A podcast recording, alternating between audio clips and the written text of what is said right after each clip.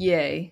我们又有访谈来宾了。上个月没有，这个月终于想到要要访谈谁。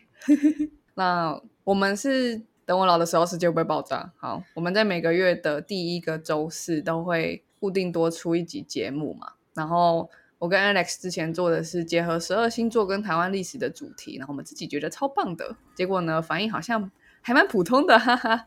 所以呢，我就跟我的好朋友 Teresa 就是。因为因为刚好我们每周都会去讨论一些 self love 的主题，然后也算是我们帮自己办的工作坊这样，所以我们就想说，哎，那我们好像在这样的讨论跟互动当中也有蛮多收获的，所以就觉得好像可以录一集这样。因为我成为 podcaster 之后，跟别人聊天的结论很长都是好像可以录一集这样，对，所以这个东西可以录一集，而且应该可以录成另外一个节目，这是我们的。一个一个宏大的愿景啦。那嗯，除了第一个周四之外，我们每个月倒数第二个周，其实不重要，反正就是某一天的会会发现有多一集这样。然后我们每个月还会再访谈来宾一次。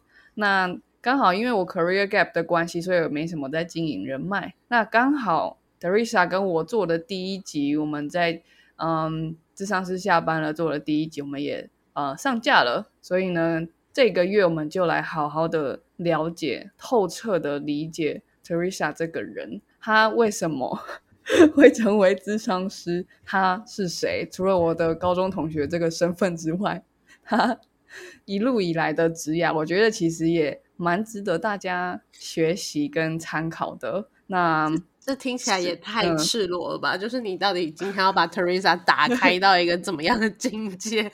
看他愿意开多开了。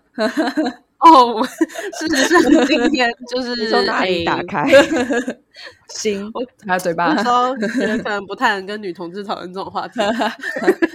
怎样？怎样？今天上架的时候，事实上我们的呃智商师下班了，应该已经上了两集啦，所以大家应该对 Teresa 已经不不陌生了。Teresa 的声音啦，当然还可能还可以了解一下他是谁。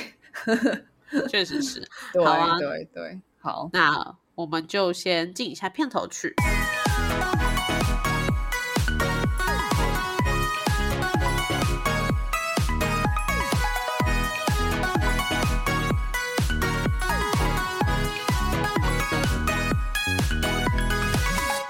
我不知道我老的时候世界会不会爆炸，但我知道再不说出来我就要爆炸了。我是 Alex，我是 Shan，Alex 刚刚为什么要 笑？确实，我觉得你笑两次，因为 One is a cure。我最近在剪那个，上是下班了，我想说好像都没有片头曲，所以我刚才想说，哎，奇怪，我们现在这边有片头曲会不会有点会？啊，因为这还是等我老的时候，世界不会爆炸。这不是智商是下班了，而且他还没有独立出去，他还他也是我们的一颗蛋。我们 的孵化，我是我是只是说，就是那个 Teresa 是不是应该在他的节目的前面应该也要说些什么？就是如果我不下班，世界会不会爆炸？不会哦，下班没有哎，我们就节目开始啊！我是炫，他是 Teresa，然后他也忘记一下。这就是最近让我比较难解的问题。我就 那个断点，我找好久。我们我们可以我们可以多试试，但我觉得第一集听起来还蛮好的，就是那个音乐这样下去，然后就就开始，就我自己个人蛮喜欢的啦。我也觉得还不错啦。总之，我们也可以等到他孵化成功，再帮他想一个自己的一个开头，是不是？好，OK。那好，我们就直接来单刀直入的访谈。那我们要请 Teresa 跟我们介绍你目前的工作，或者是你想要。怎么样让听众认识你自己了？你说他上班的时候的工作吗？上班那下班还有工作是什么？给一个压力给到哎。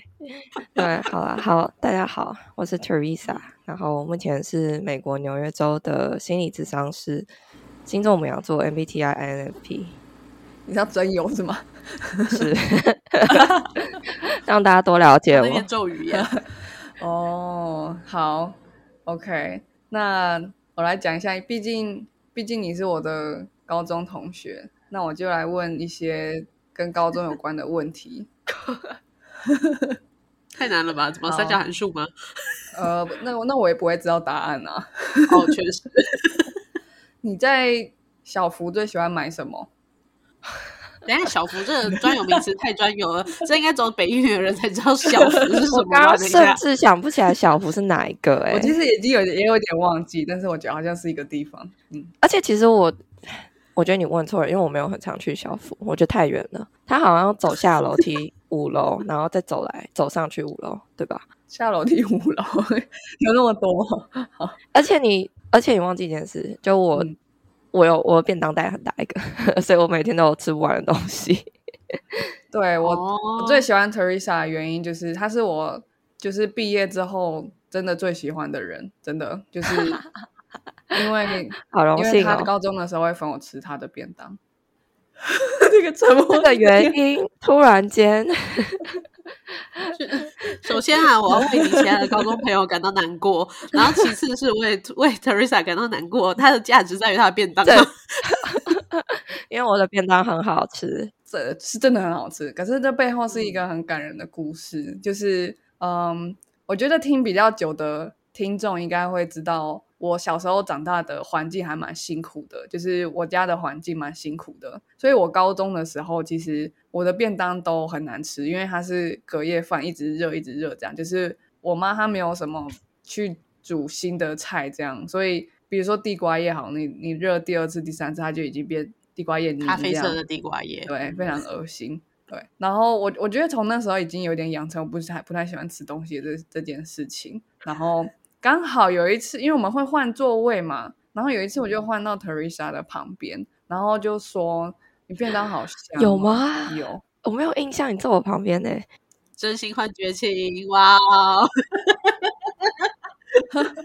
我的心好痛。对，友情友情打脸，友情打脸。好了，抱歉，我打断你的故事，可能有啦，有附近附近附近。哦，好感动哦，来，哦，没 feel 了，又 kill the vibe。然后呢，然后呢，好香，然后呢，没关系，然后，然后他就说：“那那你要不要吃？”这样，他是很真诚的问我，因为我很不好意思，就是我明明自己有带饭，却去吃别人的饭，感觉是很奇怪的事情。而且我看到他带那么大一碗，我就觉得是不是他是一个食量很大的人？然后我还跟他吃饭，这样他不会吃不饱。可是他后来就是几乎每天都会分我吃樱花虾炒饭，然后那是我人生第一次吃到樱花虾炒饭。你知道，就是烂掉的地瓜叶跟樱花虾炒饭真的差很多哎、这件事我就一直哦记得到现在，我就觉得哎我对，就是一个很微小但是友善的举动，但其实有时候会对那个人产生的意义是远大于你所预期的。哎、我真的第一次听到你的内心小剧场。我跟你讲过，没关系，你忘记了，我爱你。没有，我我不是，我知道你有，我知道你就是就是觉得樱花虾炒饭便当这件事情，就是你一直记在心里，这个我知道。但我没有听过你这么巨细靡，就是就是，其实你有这么多就是剧场，就是说哦，我自己有便当，但是要吃别人的便当，就是我觉得怎么样怎么样，然后或者是呃哦，就是哦这样他会吃不饱？就我没有想到有这么多就是后面的想法，我以为就只是就。哦，我的便当闻起来很香，好、啊，要不要吃吃看？然后你就吃。我是一个心思很细腻的人。对，浪漫的双鱼座，对啊，嗯，而且是而且是我感动到，就是因为 Teresa 他们家以前在市政府那一带，然后对我后来不是有一阵子在信义区工作嘛，或者是就是 whenever 只要我到了市政府站的时候，我就会想起我这个朋友跟樱花虾炒饭 哇，的味道吗？的味道是没有，就是樱花虾炒饭这几个字跟我的好朋友这样，然后我就会觉得，哎，我喜欢市政府，虽然我讨厌信义区，可是我喜欢市政府站。哦，嗯，哇！突然，你把我人设突然一下建立的好高，有一天我会不会跌下来？我不知道啊，这跟搞不好跟你的本性很有关系啊。因为我今天有一题，我自己也很想知道。我今天写的其中一题就是，你觉得怎么样的人格特质可以当智商师？怎么样的人格特质会比较难？因为我觉得嗯嗯，可以当智商师的人，应该生下来都是天使吧？太破题了，太破题了。我们来先按照顺序来哦。对对对。我觉得掉落人间的天使可是我。们还是要按照顺序，对这边先吊一下大家胃口。嗯，好，我想要按照那个时间顺序，我们就先直接回到你还是个孩子的时候，我们像那个智商过程一样，回溯你的童年，你的求学经历是怎样的，然后你为什么跟什么时候你决定要变成一个智商师，什么时候转职这样？是，其实我智商师这个职业，真的一直到大学快毕业前，我都从来没有想过。就高中决定科系的时候没有想过啊，什么国中小学什么就哦，就从来没有。然后因为从小到大我是那种乖乖念书的孩子，然后就什么东西大人对我说对我好，哎，这个东西不错，就这个东西对你会有帮助，这个东西就是呃呃会找到好工作，你就相信他。是，然后我觉得我觉得就是。就是毫无自主思考能力的那种，就努力的做，然后，嗯，所以我那时候对未来想象，大概就也只是那种朝九晚五的上班族，然后可能就是在大厉害的大企业啊，然后可能就是期待自己一定比较高的薪水啊，然后穿的很干练，然后做事也很干练的那种。但说真的，我好像从头到大没有想过自己适合做什么职业，或许可能有想过想做的职业就是那种。我之前有一阵子很想当作家，然后还有什么电视台主持人，然后嗯，对，好像比较现在想得起来就是作家这个这个职业吧。那那我问你一下，我问你一下，就是因为你到大学以前都没有想过要当智商师，可是你知道这个职业吗？这个真的是一个好问题哎，怎么说？因为我也不记得了，因为我。从我觉得我从小到大，应该就是一个应该知道这个职业吧。然后，嗯，但我觉得我对智商比较大的想象，应该就是辅导老师。嗯，但我又觉得辅导老师跟智商师也不太一样。然后，我觉得这个行业应该，我觉得在我们小时候的时候，应该真的没有到那么的像现在，嗯，大家这么的普遍的知道嘛？对对，因为因为我一直到大学，然后。我第一次智商是因为，就是我大学经历一些蛮 traumatized 的事情嘛，然后我入学的时候要填那个心理健康的量表，然后填完之后就被学校叫去智商，所以那是我第一次知道有智商师这个职业，然后不然的话我就会以为是像电视上演的，躺在一个看起来超贵的皮沙发上面，然后叫你看那个墨汁问你是什么这样。哇，哎，那你们学校其实蛮有就是心理卫生意识对。我自己从来没有就是有印象填过什么心理健康量表，就是是学校组织的。嗯，就就就跟你说要念台湾的大学吧。啊，你大学去哪里啦？我 道歉，我道歉，我背叛祖国。你大学去哪里啦？好，我继续我继续讲，我继续讲。呃，就是对，高中毕业后，其实我就去了中国。然后其实算是一个影响我蛮大的决定，然后而且那时候念的一个科系也是高中毕业前从来没有想过的科系，就我当时念的是广电系，啊，然后中间的过程，中间的过程蛮多，啊就其实很像大富翁，就是在甩骰子，然后抽命运机会卡，然后有时候前进六个，然后倒退两个，然后不然就进了监狱，大概就是这种概念，就就简单来说，就是其实那时候没有太多的嗯。我要做什么，或者我适合做什么？因为我们家的观念有一点，就是你只要就是上一个好大学啊，什么科系随便填，反正就是毕业之后做的工作跟你填的科系一定也不一定有关。对我们家的观念就是这样。所以你上了什么好大学 啊？我那时候就是去了呃上海交通大学。哇，好大！交大的朋友们，对对，我就说，我就说我就是乖乖牌，好不好？然后嗯。然后就去了，然后就念了一个呃艺术非常艺术的科系。里面的人都是艺术吗？没有，因为我们学校就是一个 OK quote unquote 名牌大学，反正就是一个呃算是分数要蛮好的大学吧。哦。然后，所以大家其实分数都超好的，然后就是进来这个系，然后有很多人跟我一样，有一点就是呃填志愿的时候，然后就是分发。就被分发到这个系，但也有人是哦，他就想要念这个系，所以我觉得我们系上的人都不是艺术挂的，没有走一个艺术挂的路线。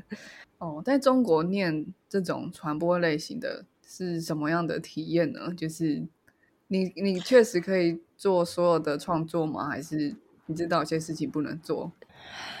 是，我觉得这个就是就连接到我呃接下来要说。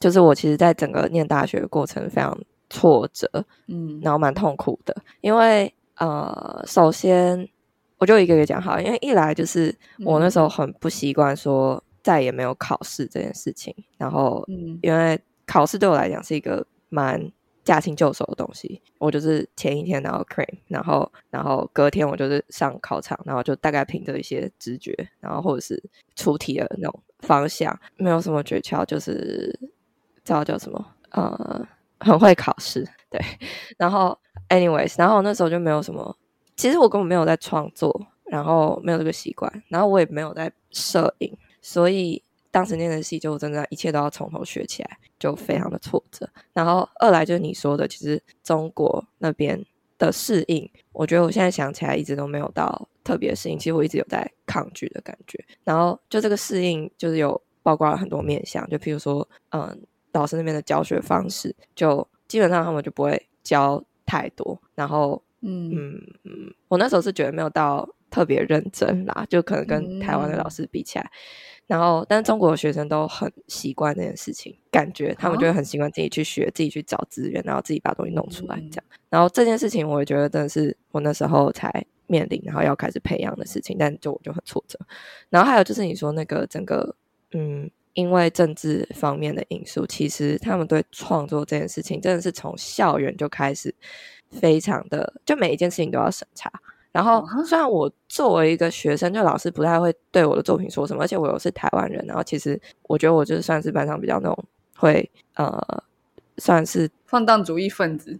是的，但我觉得我们系上的老师们，因为他们也是艺术家，然后所以只要不踩到他们的底线。就啊，这踩到底线还有另外一个故事。反正就只要不要踩到他们的底线，不要太明显。就我只要就是对对对讲一些有的没，其实也还好。哦。但是整个校园的风气真的，我印象真的超深刻。就那时候我有参加一个呃学校办活动的社团，基本上就是呃班联会那种概念，学联会。然后然后每就是那次应该是什么歌唱大赛吧。然后歌唱大赛就是会有一个主题嘛。然后呃我那时候就看到台湾的。大学们就是也在办一些什么哦呃系上的那个活动叫什么？系系系排系篮不是系系系学会系学会会办啊对枝叶对就是台湾就办一些枝叶活动，然后我那时候看了就觉得哇感觉好好玩哦，而且大家的主题都很好笑啊，或者是就是很很搞就很搞事那种，然后我就有一次就贴了就一些台湾枝叶的。呃，例子，然后就给我们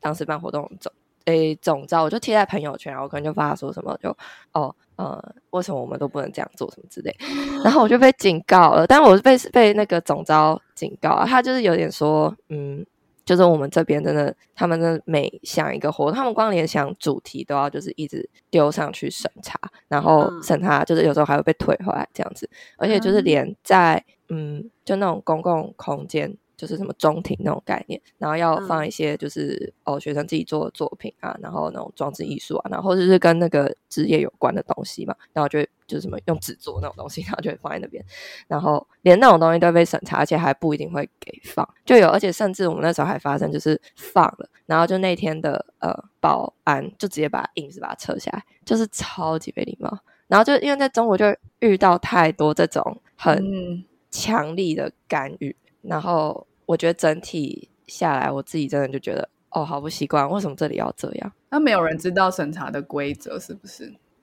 嗯，我觉得这是最可怕的地方，因为是 unpredictable。嗯，就 unpredictable，就是我们也按照就是 follow 这个流程，然后把东西都审查给你，也说过了，或者是没过，没过我就改嘛，然后过了，然后突然间上去，然后你又又又遇到阻挠。然后你知道，就是那时候对学生团体来说，就哦，大家人力也不多啊，然后就是呃，那个时什么时间这里要放什么，什么时间那个地方要放什么，就是都要经过安排，对吧？然后大家有要课要上，有考试要考，然后就说真的会蛮心寒的吧？我觉得做起来真的很累。嗯，我觉得差不多要到这边，就是我们要阻止特瑞莎再继续讲下去，因为这一块。太适合再拿来讲一集了。对，我们另开一个节目，再再来讨论。如果大家有兴趣的话，对，如何在一个高压的社会中，然后展现你的创意，这个我觉得太困难了。对，我自己是觉得，因为 Teresa 你读的大学太好了，然后加上你又加入了，就是有点那种中央的组织分子，然后再来他们对于广电的人才本来就是比较偏有有一点红的，然后是需要入党的，所以你才会。我觉得可能是从一个太自由的地方，突然到一个超级限制的地方。你但凡今天读香港的大学，可能就会比较好很多。嗯嗯嗯嗯嗯嗯，对我我也是这样觉得。突然，就我觉得，对对，然后对啊，就是这其这是其中一个适应很很痛苦的地方。然后再来对啊，然后当然还有一些什么人际关系啊，跟 中国同学的相处啊，跟台湾同学的相处，然后就大概就是我的大学生活一直到大三下，就大概都是这样子，然后就陷入了一个人生的低潮，持续了整整两年左右。天哪！对，然后有一天我就鼓起了勇气，然后踏进了自商室。对，然后那就是一切的开始。对，因为那时候我其实说真的，忧郁的还蛮严重的，就几乎我何时都会产生罪恶感，然后我每天都觉得自己是一个很糟的人。天哪！然后在智商室里的时候，我就我也不知道我的智商室到底做了什么，但突然间走出智商室，我就觉得其实我自己可能没有那么糟。嗯哼嗯哼，然后光是这个改变，就让我的心，我觉得会真的让突然间好像肩膀松了一些，然后会真的就觉得好像未来还是有一些希望在。我到现在讲的真的 有点可怕，但那时候真的状态就是很糟。嗯，然后对，然后那时候对我觉得总而言之，就是我那时候看了大概三三次的智商的误谈，然后就因为费用的问题就没有办法去下去，因为对学生来说开销是蛮大的。学校的智商是要钱哦。哦，我那时候不是在学校智商室看的，我是在台湾的私人诊所看的。哦，你回台湾的时候看的？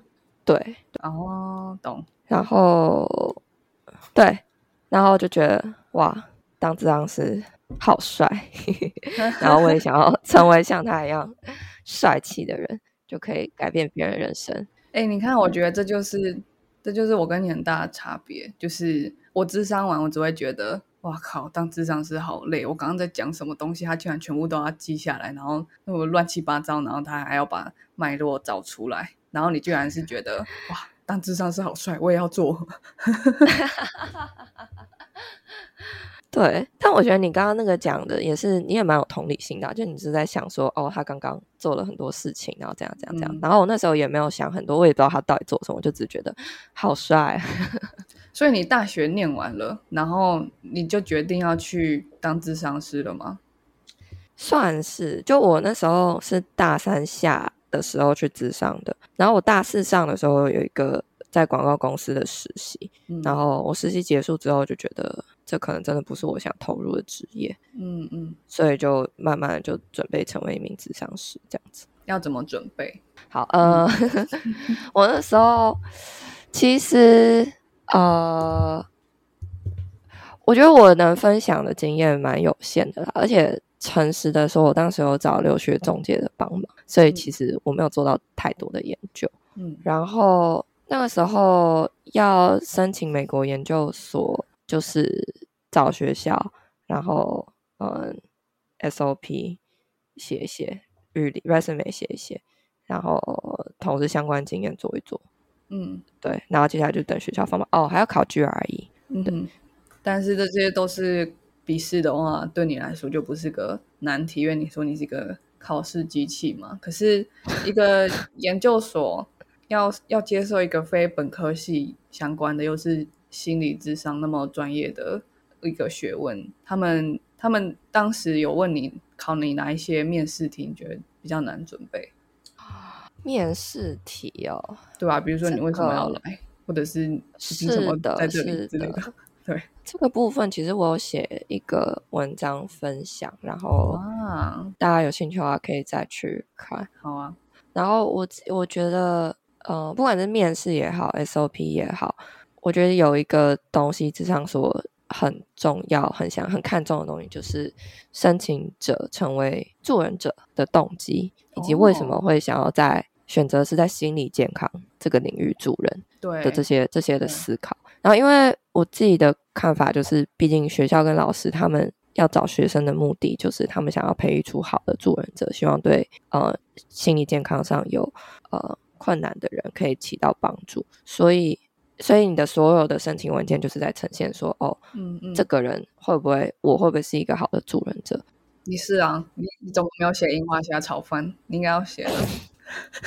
这东西就是要靠别人来讲，我自己讲就就没用，没有啊 啊，就是对，基本上就是要知道说你是一个好的助人者，然后以及你有没有 handle 研究所宣业的能力。但我觉得这个就是比较次之啊，然后那个也是比较硬，就只能靠什么 GPA 啊之类。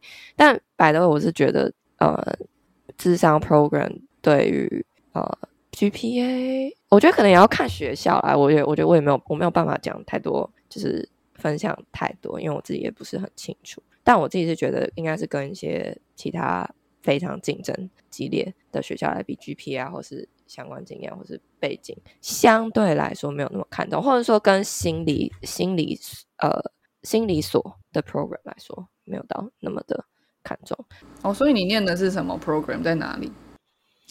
呃，我念的是宾州州立大学呃的。Counseling education，哎，Counselor education，对，然后是 Master of Education 的 program，然后我总共念了两年，嗯嗯，六十个学分，然后哇，七百个还是七百个哦，一千五个实习 hours，对，好多哎，两年哎，是，我靠，对，这其实也是智商所还蛮。收实在还蛮超的地方，因为我们那时候就是要一天要一个礼拜要修十五学分的课，然后同时要再去看可能可能五到七个或十个 client，然后那时候大家就是很差，就很菜，然后又很差很差，就是上完课然后还要去看 client，然后还要就是啊写一些笔记啊什么之类，然后开会啊什么，就真的过得非常的充实。对，好，那回到那个申请。美国研究所的事情，然后以及非本科系要怎么申请，我自己就是觉得，呃，传递说这呃我会不会是一个好的助人者的这件事情很重要。然后其实这个没有什么标准答案嘛。然后我，然后我觉得，但我觉得其实这个思考还挺难的，所以我就提供一下我当时写的是我当时写的 SOP。然后当时写的 SOP 基本上就是传递了两个讯息，就。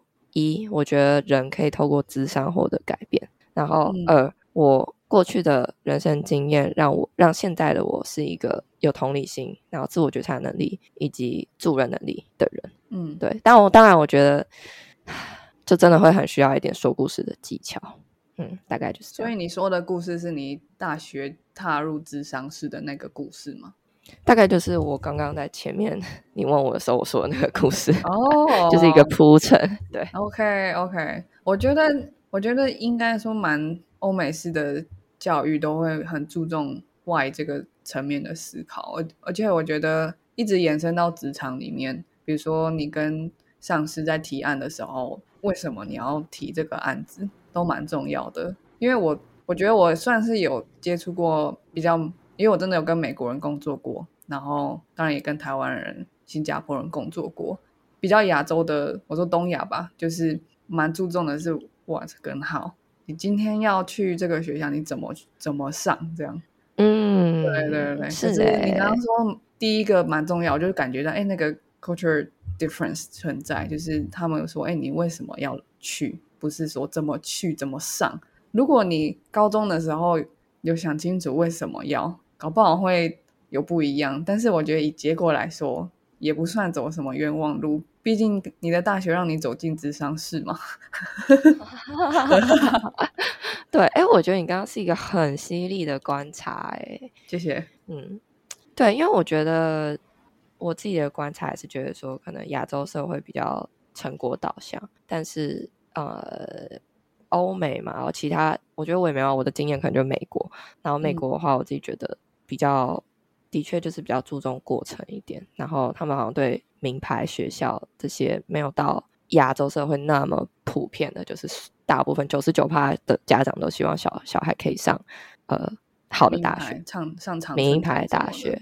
对，其实这里的家长有些人根本就不希望，就觉得小孩根本不需要去大学，然后或者小孩就是。就是，而且我觉得可能他们更注重的是，呃，尤其在美国，其实上不上大学是一个 debate，因为大学贷款的问题对严重的，嗯，所以就是家长跟小孩都会去考量那个哦，这个经济上到底符不符合效益？对，我在美国的那个学贷好像是重到，因为因为对我们来说，好像去念一个学位是一种投资嘛，可是在美国就是学贷已经重到它不，它 ROI 会是负的，然后。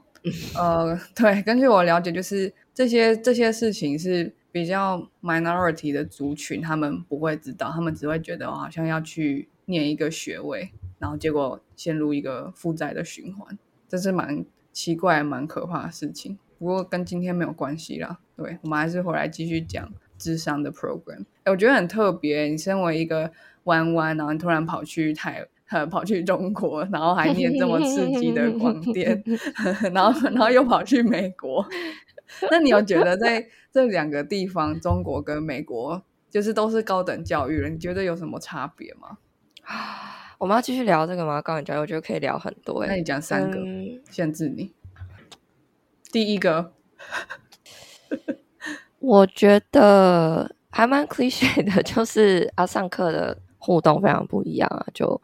呃，在这里，老师是是老师的任务是不能让学生无聊，所以学生如果无聊，学生如果分心，是老师的错。哇！但是在中国，老师的任务就是教，然后就是说，然后就是老师有自己的 style，然后学生任务就是要去适应，学生事务就是要去嗯要去上课这样子，然后这就是一个很大的差别。嗯，然后再来，我觉得功课真的非常的不一样，因为。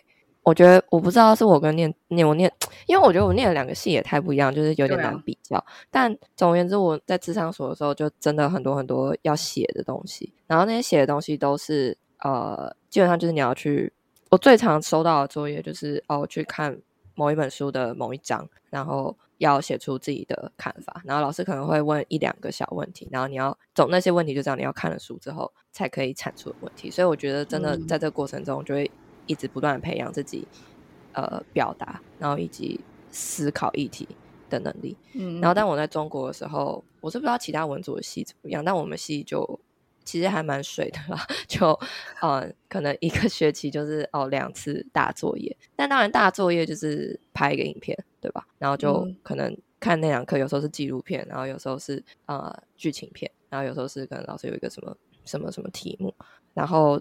对啊，所以就那边好像是艺术创作表达，但我觉得，我觉得如果是在美国念，嗯，同样的科系，就是念广电系的话，我觉得老师在就是给作业的方式一定也会很不一样。就我觉得应该会有更多引导你思考，然后引导你创作的过程。就老师真的会更更更不对得起薪水一点，这样。呀，好，对啊，跟我这边很不一样哎，就是。我刚好好像是是比较相反，因为我们研究所的话，就会变成完全是自己摸索，然后老师也不会给你范围，所以我觉得好像就是 Teresa，可能你的科系不同，然后环境也不同，然后再就是教育的程度，就是一个是大学，一个是研究所不同，所以好像真的百百样，对，有点有点蛮难蛮难比较的，就是每个老师可能都真的太不一样了。对你是在台湾念研究所吗？对对对对。哦，对我两个都在台湾念，而且我都是念职工，可是我截然不 OK 啊。对我知道理工科系应该就更不一样一点，因为你们好像还要进实验室。嗯，人类主世界我们不懂，确实是，对啊。然后像我姐现在是也是历史系，可是他们又又比较像是你刚刚说的后期的，在美国读 program 的那一种方式，就这样很白白种啦。我在嗯，我在台大也是这样，可是我们学分没有。那么多，你的学分我应该要念四年吧？对啊，还要还要加实习，那个一千七百个小时，那真的实习的时间好。对，那是我人生的第二个低潮。我刚想说，哎，那些学分数好像我念了四年就是这个学分数，而且我还要多修一点，比系上毕业门槛还要高一些学分才毕业的。你说六十个学分吗？六十个学分是大学的毕业门槛，好像是吧？不不至于吧？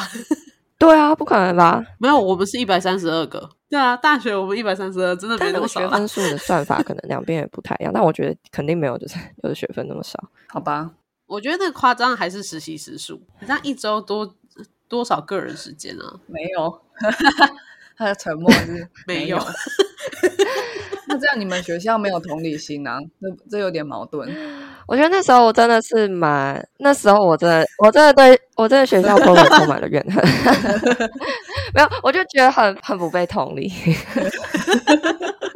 哎，那我那我想象就是，如果你今天跟教授说，我觉得我的实习压力好重哦，然后他会说什么？啊，你就是要一千五个小时啊，这样。完全没有同理，还是他会说啊，我知道你很辛苦，但你还是要去之类的。对，就是那样，就是第二个。啊 OK OK，然后他就会，他们就会开始强调 self care 的重要性。你最近 self care 做的怎么样？你睡了几个小时？然后这样这样这样。然后我心里就想说，反而被 review 别的。对我想说，我连就是要呃，就是应付那么多功课，然后做这么多呃实习的时数，我都来不及，压力又这么大，你还要求我要好好睡好，就好像睡好好像变成我的责任，你知道吗？就我做学生，我没做到，对我上一个智商是我没有做到，对。哎、被智商是 PUA 应该是最惨的吧？对啊，他掌握人性弱点呢。绝对走不出这个套路哎、而且还是教授，还是整个学哇要院，完蛋了。没有啦，没有啦，就是我觉得我们我还是知道他们的意思，当然当下这个小情绪还是难免的。嗯，我好知，道他们的意思，我也知道他们真心是关心我们，而且因为真的就是好有同理心哦。好，那我们还是回到比较 career talk 一点，因为我觉得前面的讨论其实真的很有趣诶。我觉得很应该很多人，呃，高中毕业前没想过要念什么科系，然后也应该也真的很多人是觉得，哎，要念一个好学校，然后科系可能还好，或者是要念一个什么系，然后将来会有出路，结果出路跟科系也没什么相关。我觉得这样的，嗯、人应该是都蛮多的，所以我我觉得我特别喜欢你刚刚那个转折点，就是你人生经历这么低潮的时候，它却成为你未来职涯的转机。这个故事真的是超励志的，我觉得。然后就是对啊，你被启发了之后，然后你说要去美国念，然后你就开始准备，这也这也是蛮厉害的、因为对于很多人来说，我要放弃我过去四年的所学，而且我已经学了，然后拿一个学位，然后我甚至去实习了。然后结果今天就说，哎，不行，我觉得这不是我要的，我可能想要尝试什么，然后就马上去尝试，也不用害，也不会害怕说啊，我念了什么相关科系，然后的人脉认识的人都在中国，虽然我讨厌他们之类的。所以我觉得是一个很好的榜样啊，就是今天不管你是遇到什么事情而启发你去转换你的跑道好了，就是嗯你其实蛮确定的时候，你背后的那些沉没成本，我觉得都不是成本了，那只是你成为今天的你的一个养分。就像你那时候遇到那么多难，我只记得你那时候很常抱怨你，嗯，学堂学餐吗？还是什么？有多 多油多难吃，对，然后对，所以我就想说，就是那些难吃的东西都吃完了，然后现到现在也都过去了，然后变成一个人生蛮丰富的一个故事，我觉得是很还蛮美妙的一件事情。然后我觉得真的，如果可以从这个角度去理解别人的故事的话，你我的我们的听众都会学到很多。哦，我我同意，就是那个沉没成本会放不下的。我我也是，我大学毕业的时候，我要读研究所，我就在想，我不要再读职工，因为我一点都不喜欢。啊，但是我还是读了，对。然后我研究所读完，我在想说，我不要去当工程师了，就因为我一点都不喜欢。但我现在还是工程师，那你现在有不喜欢吗？不喜欢啊，可是离职不了。真的假的？对啊，你是不喜欢当工程师，还是不喜欢公司？我没有办法想象自己可以 coding 一辈子。哦，嗯，所以我最近也在近期努力的转型啊。不过我觉得我就是没有那个破釜沉舟的能力，所以我觉得勇敢放弃自己读了四年的东西，然后完全跳，这真的很勇敢。哦，而且你在准备的当下，你也不知道你会不会成功。他跳了很多大陆，从中国大大陆跳到美国大陆，他不是跳跨领域而已，啊跨大陆。穿越大陆，就是真的很厉害。嗯，对啊，对，好，我觉得可以可以理解，不过我觉得，呃，现在回头看的话，我觉得现在真的也是因为我的工作感觉比较稳定了，不嗯然我一直到研究所毕业前，其实都没有觉得说，没有在实际还没有实际工作前，我真的不知道我会不会这个会不会是我会想要继续做的东西，一直到念研究所的时候，嗯然后就更不用说刚开始申请的时候，我就是连我其实唯一的几个相真的智商直接相关的经验，就只有我自己去智商室而已，而且也就短短的三个四个，然后所以其实准备的过程真的非常的彷徨，非常非常非常焦虑，然后也很怕就是呃就很。我觉得，因为我觉得，我觉得可能我那时候对我来说，我的大学就是有一点有点 fuck up 了。然后我自己觉得啦，因为就我真的在一个领域，然后我就觉得呃，好像真的不是我会想做的东西。然后再来他的呃叫什么经济上的报酬，嗯也真的不是我想要的。嗯，所以我觉得就是去成为一个智商是，算是一个对我来讲更好的 option。OK，所以，对，但 anyways，就那个那个诊断，我想我想讲的就只是那个准备过程，其实也不是非常的破釜沉舟，或是非常的怎么样，就是有一点硬着头皮，就是头都洗下去，就就就继续吧。哎，我觉得真的会破釜沉舟的人讲出来的话，其实就是这样。对，没错，因为你破了，所以你根本不知道自己。是的，你其实其实真的破釜沉舟的人都不会觉得有那么难，可是我们听故事的人就会觉得哦，你怎么跨过去？你好厉害哦！然后你就会啊，不会啊，就跨过去啊，这样。对，对对，不过我完全可以理解，就是真的转领域，不管从哪个领域转到哪个领域，都是一个非常焦虑的事情。是，嗯，好，那我们之后可能也可以微集讨论焦虑。哎，我们是不是有一集 讲讲焦虑？对啊，我们有一集讲焦虑嘛？对啊。讲完了，对，还可以讲啊焦虑。所以，我们回到智商是这个职业后，那有要怎么样成为智商师？然后，像我刚刚就是我最想知道的问题嘛，就是有没有什么资格条件？比如说啊，你你真的是嗯不太不太适合，可能因为你天生没有同理心，我不知道有没有这样的人，或者是 或者是啊嗯，你来当智商师好像只是为了钱，可是当智商师会比你想的还要很累很累，你。你可能想的太天真了之类的，有没有什么任何的条件是其实他不适合当智商师的？比如说他动机的问题啊，人格特质的问题之类的。嗯嗯嗯，OK，我先讲资格条件。嗯，以美国的智商师来说的话，呃，条件就是首先你要有智商所的 Master's Degree，嗯哼然后再来就是毕业后大约会需要一个呃被督导指导的临床时数，然后每个州规定时数不太一样，大大约就是落在一到两年左右。如果你是 full time job 的话，然后最后只是智商师的一个执照的考试，然后就有这三项集齐这三项龙珠的话，你就可以成为一个 licensed mental health counselor。然后也就是说，你的职业嗯不太需要被主督导，而且你可以自行开业这样子。哎，听起来跟念医学院很医学系很像嘞。因为我刚刚想说，你不是已经实习一千五百个小时了，然后还有一到两年被监督的临床实习对耶，对对，因为我们也是医疗行业，所以就是比较医医学生吧。哇，嗯不知道台湾的有没有这么硬台湾有，台湾也很硬。我记得台湾也是要有一个呃毕业后的时数，嗯。然后不过我想讲的是，其实 counselor 也有分很多种，然后甚至说 therapist 也有分很多。但是如果讲 coun counselor 的话，就是像有我现在做 mental health counselor，然后有 school counselor、marriage counselor、嗯 career counselor，然后还有一些什么呃嗯 rehabilitation counselor，所以就有很多种类。然后就如果大家有想申请的话，其实呃可以参考一下。然后再来就是他真的，他都是每一你刚刚讲每一个都是分别的 license 吗？是的，是的。对哇，然后再来还有，如果你哦想要做的是心理健康，呃，智商物谈的话，其实也不止 mental health counselor 可以做，就像 social worker 也可以做，然后 psychologist 也可以做。不过 psychologist 那就是另外一个养成路线。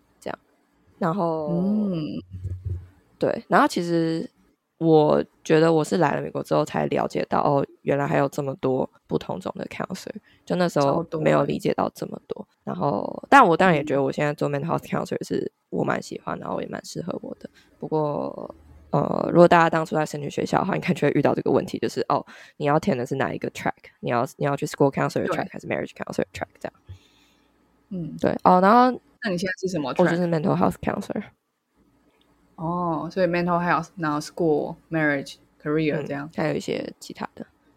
水平展开有超多种什么什么生命挖沟康有没有到超多种啊？大概十个手指头数得出来那种。哦，OK，好，因为我刚刚有点惊讶到，就是这个行业细分很多哎，因为在台湾就是对，就是比较细分。嗯，对啊，都是什么智商师或是有些讲讲智商师，然后临床心理师，然后细看之后，好像就只是两一两种学制的差别，就嗯只有两种，所以实际上只有两种，然后再来就是真的就是精神科医生。对。不过我不知道，或或许台湾现在的分分分科又更更细一点，也说不定。我不知道，也许吧，也许是我们总是向美国看齐，没问题的。我们崇洋媚然后外。人格特质类的人格特质对对，你这一块最好奇，生有最好奇的，嗯，yes，其实因为你问的是有没有比较合适的人格特质嘛，然后我自己的想法是，我觉得比起人格特质，价值观更重要。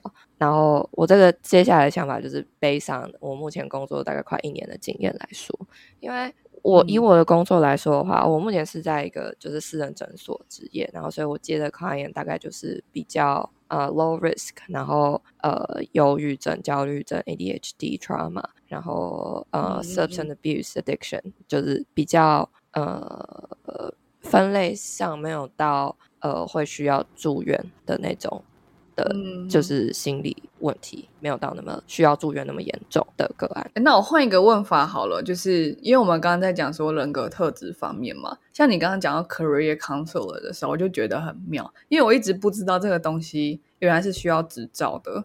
你想一下，就是我今天有一个人，然后跟我说啊，我一直想升迁，然后做不到，然后你要跟他讲什么？如果他的问题是他就是工作会摸鱼，结果他想升迁，那 counselor 要要怎么去协助他？然后他可能就是每天都还是摸鱼，你还不能生气，因为你是 counselor。那就是那就是要训练他，就是要有一些 skills training，、就可能 time 哦 management 啊，或者是压力 tolerance 啊，或者是就是他可能也有一些心理健康上面的呃的困难，所以就是在阻碍他摸鱼这样子。嗯，对，就可能要先解决心理上面的呃的正在阻碍他的 factors。然后当然就是，而且我觉得，因为智商呃，career counselor 也有他们的呃学派，然后就是 theory，就是一个、哦 ap- 原来一个 approach 这样。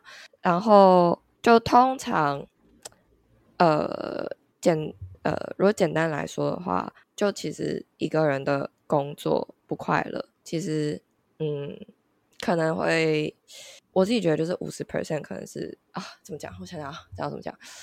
就其实一个人选择就职业，哦，到，就是在那些 approach 里面，职业被认为是呃一个人的价值观的体现。就譬如说，你哦的价值观，呃，就你你你在一个职，你在一个工作里面要做的呃快乐、有满足感，然后有成就感，然后或者是你觉得呃不至于感，就是不会感受到，就我知道，就是你要一个人要满意自己做的职业选择这件事情，呃，是因为这个职业势必满足了一些他人生的价值观。然后以及在价值观下面，就是可能哦人生的自尊感的呃的满足，然后在下面一点就是嗯 basic needs，、就是满足了他哦水啊、食物啊，然后 shelter 啊这些东西，所以就是一层一层的这些呃需求被满足之后，这个人就会对这个职业感到满意。嗯，对，所以有时候呃，就你在探讨说，哦，这个人在职工作上很不快乐，呃，一部分就是感到快乐这件事情，感到快不快乐这件事情，又跟自己的需求有没有被满足有关系。所以有时候嗯可能是、哦，其实这个工作它就是可能对他而言并不是一个最有满足他所有需求的工作。然后再来就是你可能嗯。你刚刚说的，可能他这个人就在摸鱼，但其实摸鱼更像是一个行为，然后行为是因为这个环境或者是呃他的一些呃，就扯到另外一个学派，或者是他对于现在这个环境的解读才会产生的行为。所以更像是一个嗯。就是表现这样，然后但那个部分当然我们也是，就像我刚刚说，可以做 skill training，然后去帮助这个人有获得，去帮助这个人，我可以理清自己的道路，然后再加上有足够的工具，这样子，足够的好 resources。棒哦！哦，这样我觉得，因为我们这个节目也蛮多在 focus career 上面的讨论，然后我觉得好像从 counselor 的这个角度来看，大家会更有机会去理解我们之前有讲过 burnout 的主题啊，或者是觉得想跳槽的主题，或者是主管带人的这些主题，好像其实如果回归到自己的话，内心世界有蛮多可以解的那些问题，然后也会帮助你获得蛮多的启发，因为在 career 的 development 上面，我觉得以台湾的资讯环境来讲，好了，好像都是你去看这本书，你就会成为成功的业务，然后你去上这个课，你就会飞黄腾达，这样、嗯。就好像是一直知识知识的 input，然后就会觉得，哎，今天我工作不快乐，没有成就感，是因为哎我要。要要去上好好的课，嗯然后是因为我要再去念一个学位，念 E EMBA。可是大家有没有想过，也许是你内心的刚刚讲那些好多层次，感觉那种高中公民什么马斯洛的那个嗯既视感出现了，然后就想说，哎，其实你可能是回归到自己，你你有哪一些事情没有被满足？嗯，这个跟知识就没有关系了，它是一个它是一个很很内观的一个自我觉察。对对，嗯，我觉得我我觉得这今天这一集真的收获很多哎。对啊，我智商多少次才可以理解到这件事情？然后就其实我 career 上不满足，来自于我可能需要理解我在哪一个层面不满足。没有啦，其实这些就是、当然花几千块才有。没有，这我也觉得就是蛮妙的、啊，因为其实这些知识应该要大家都应该要知道吧，就是不是一个不应该是一个、嗯。哦，你有钱然后可以去看 career counselor 你才可以获得的东西，就应该是一个嗯。在教育里面我们就应该要有哦呃职业选职涯选择的帮助，但是我觉得那个真的是在嗯。我们长大的过程中，我不知道现在的小朋友，我小朋友不知道现在的 年轻人怎么样，但是我们那时候是基本上没有任何的职业职涯的规划吧，可能有辅导课，但辅导课大家就觉得是一个水课，就觉得啊我可以睡觉。哎、我个人意见，抱歉，我的个人意见而已。我还辅导课我还是蛮喜欢的，我也我喜欢看电影。辅导课是什么？辅导课哦。哎，高中我没印象，我知道国中有，国中有辅导课对啊，对嗯，国中有哦，我知道，因为国中的辅导课就是也是讲了一些有的没的，就是自我啊，然后什么青春期啊，然后呃对，然后职涯那些应该有讲到，嗯但更像是一个就是高中其实更需要辅导课吧？哎、嗯哎我突然想到，对对，高中才需要好。像国中的时候好像辅导课还是什么社会课的课本里面有讲说，在你这个生命阶段，就是国中生这个生命阶段，你会有一个阶段叫对同性好奇，但你只是好奇，你之后会变回异性恋。但是我印象超深刻，因为我那时候就很想知道说，哎，我开始喜欢别人了，我国中才开始喜欢别人，嗯然后我就想说，好，那哦，所以我只是一个阶段，只是个同性好奇阶段。对，那时候我，所以我其实国中的时候超讨厌辅导，超讨厌那些东西，因为因为我都觉得他们是他们不是真的，可是同时我又不知道什么是真的，好对哇，好混乱哦，好困惑的一个事情。很混乱啊。对对嗯，我觉得因为辅导对国中生来说一直都很混乱。因为你不觉得辅导课这件事情还蛮，嗯，就是像这种生涯的智商，然后呃生生涯发展的这种呃探索跟规划，然后或者是自我探索跟规划，是很需要 personalize 的事情，就跟就智商一样，因为大家的问题的 context 都非常不一样，所以嗯，简单来说，我就觉得需要更多的敏感度在。敏说到敏感度，那你嗯还没有回答，就是人格特质这哦，方面。对啊，我们就整个在追大跑题，对，那那先让我猜一下，很想聊。他疯狂好奇。实际上日本跟美国都有对学生的职涯去做三方会谈，所以我在想，可能这个个案是台湾个案诶、就我们不在乎。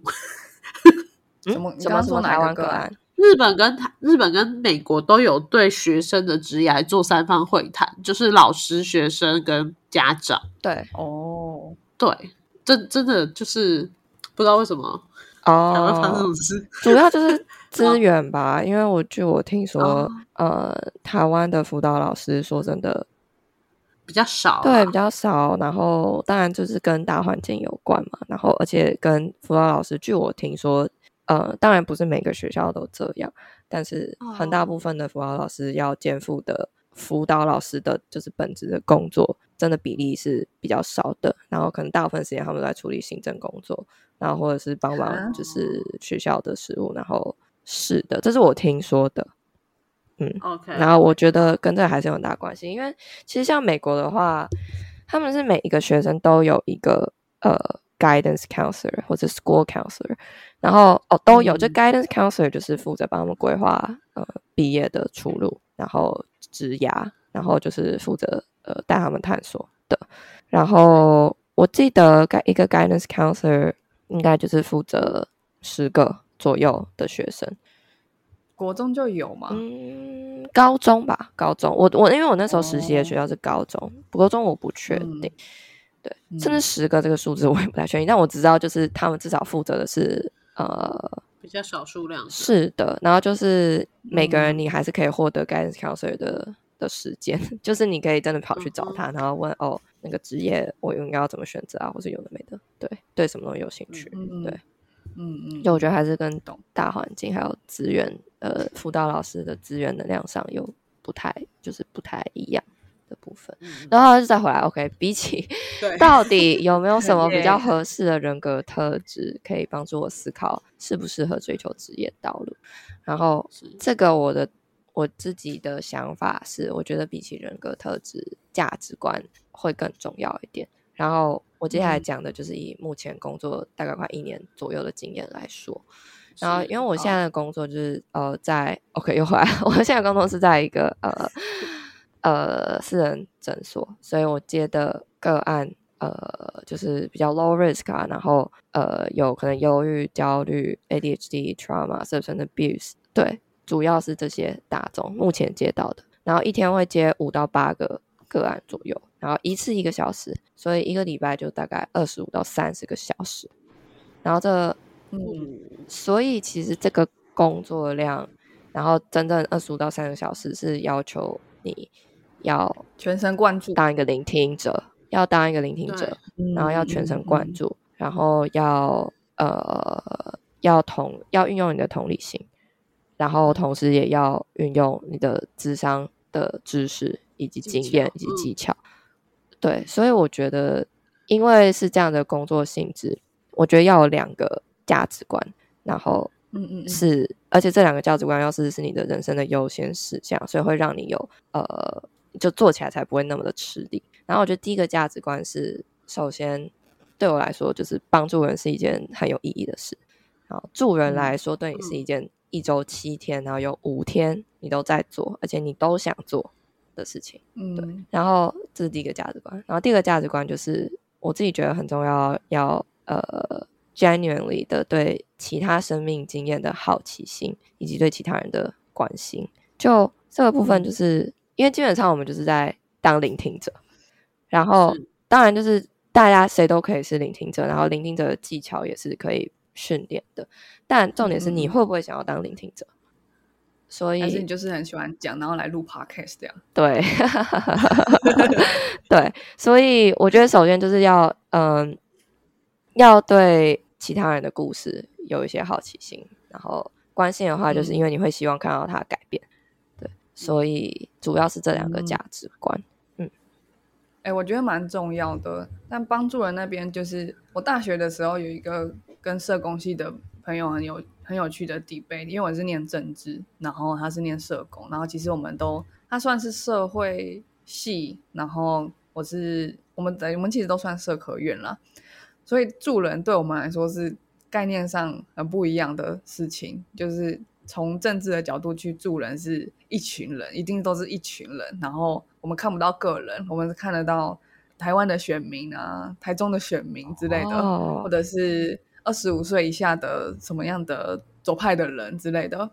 然后对他来说，他看到了人是一个一个一个的人，然后他今天不去帮这个小朋友，帮去不去帮这个家庭，他会看不下去这样。然后我跟他说，可是我今天如果只帮一个家庭，我会有很多个家庭更少机会拿到资源。我觉得我有能力同时帮助很多个家庭，可是我我没办法等待那个家庭慢慢的改善，这样我就觉得在那个时候那个当下，我就觉得，哎，其实我们的个性还有我们看待事情的角度好像蛮不一样的。嗯，我觉得听起来就是你们对于帮助人的方式有不同的理解吧，然后你们都是在觉在用自己认为会帮助到人的方式，然后就是做尽自己最大的努力。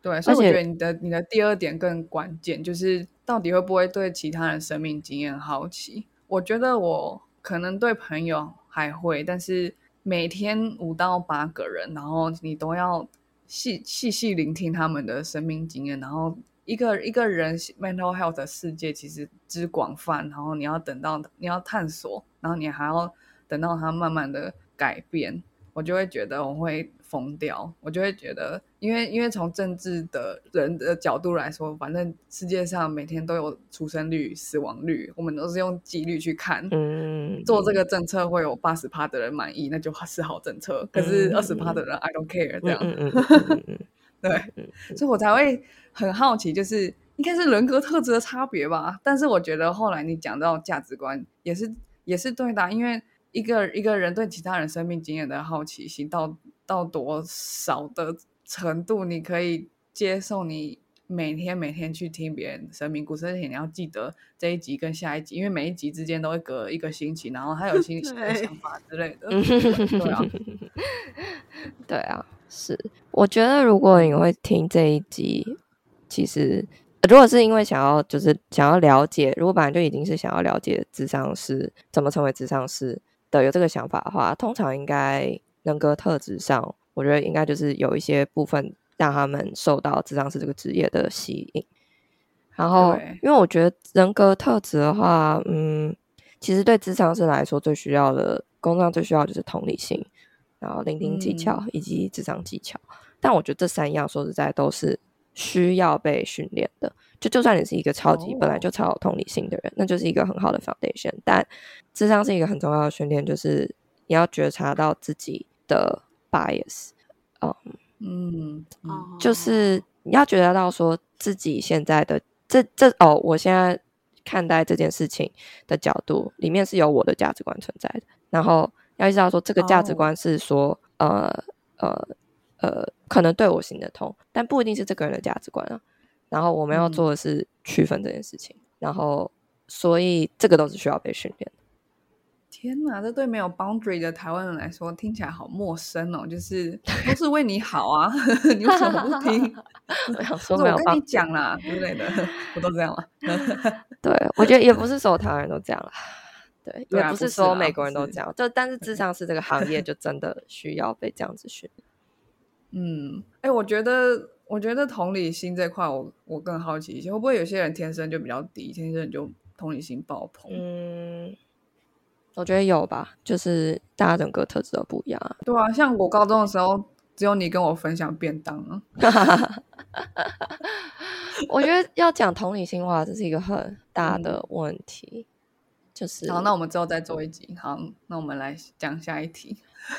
但我但我也要说，就是我不觉得就是同理心很多的人，或是同理心很少的人，就是一个你知道判断这个人是个好人或坏人。嗯对，嗯，好，下一题你看，比如说医生的医生的训练，就是感觉要降低他的同理心啊。对，我觉得医生的训练真的蛮蛮蛮有趣、蛮 tricky 的，因为同时他们就是要需要非常理性的思考，但也要有同理心，因为他们跟病人之间、病患之间的关系也是很需要同理心的存在。对啊，可是可是你看急诊室，他们会把人分成红色人或绿色人，然后红色人赶快救，然后绿色人即使他在喷血，只要他放在绿色，他就是晚一点救。嗯，就理性思考，对啊 就是很理性。，OK，好，好可怕。好，那你现在工作一年，所以你是处在那个一到两年需要督导的这个阶段，接下来才会去考执照是吗？是的，嗯，那你那你接下来还会有什么职涯的规划？比如说未来五年，就除了拿到那个执照之外，对，呃，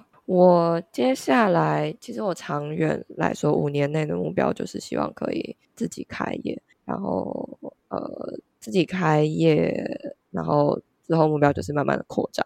这样，我要自己嗯开业的话，需要呃呃需要当然需要累积一些资本，需要一些累积一些 referral，就是首先要有 client 会想要来看我嘛。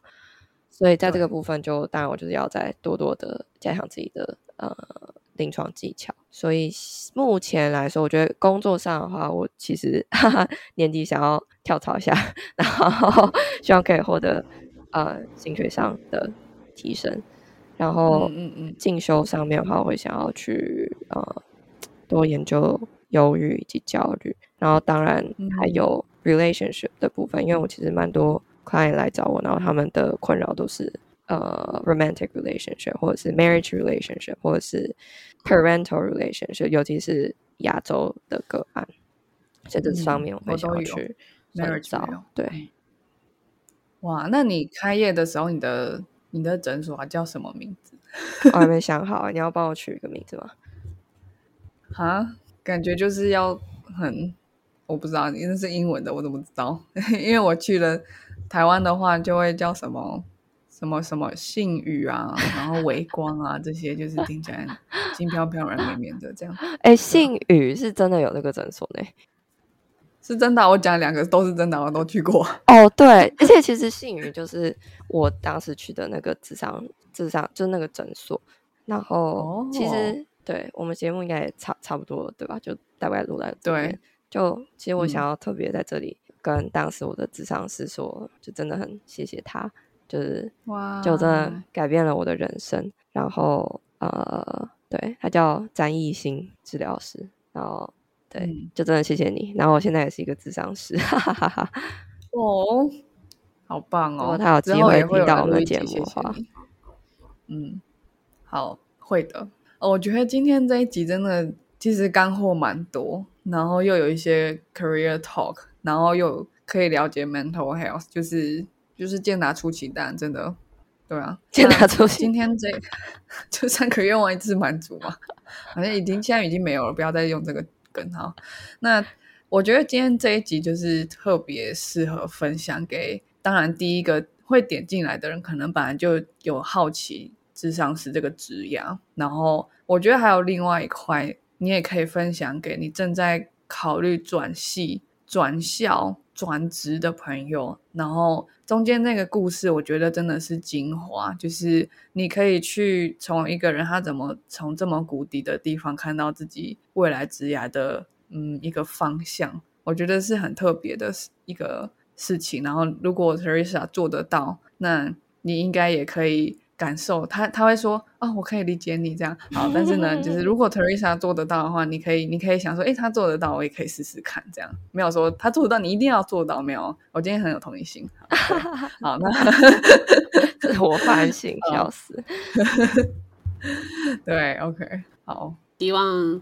Teresa 今年的目标也是可以成功啦，然后也希望就是这个智商师下班的计划可以真的孕育成功，然后让 Teresa 也可以开一个新的频道。我最近有听很多美国的 Podcast，其实的确有很多智商师都有自己的频道。对呀，也许你可以透过这个就是创造你的宗教这样子，然后就有很多人会去找你，就可以创业。你刚刚说宗教吗？对，Teresa 教。OK，那你可以想一下名字。好，好，那我们今天的 Podcast 就到这边啦，我们下次再见喽，拜拜，拜拜，谢谢。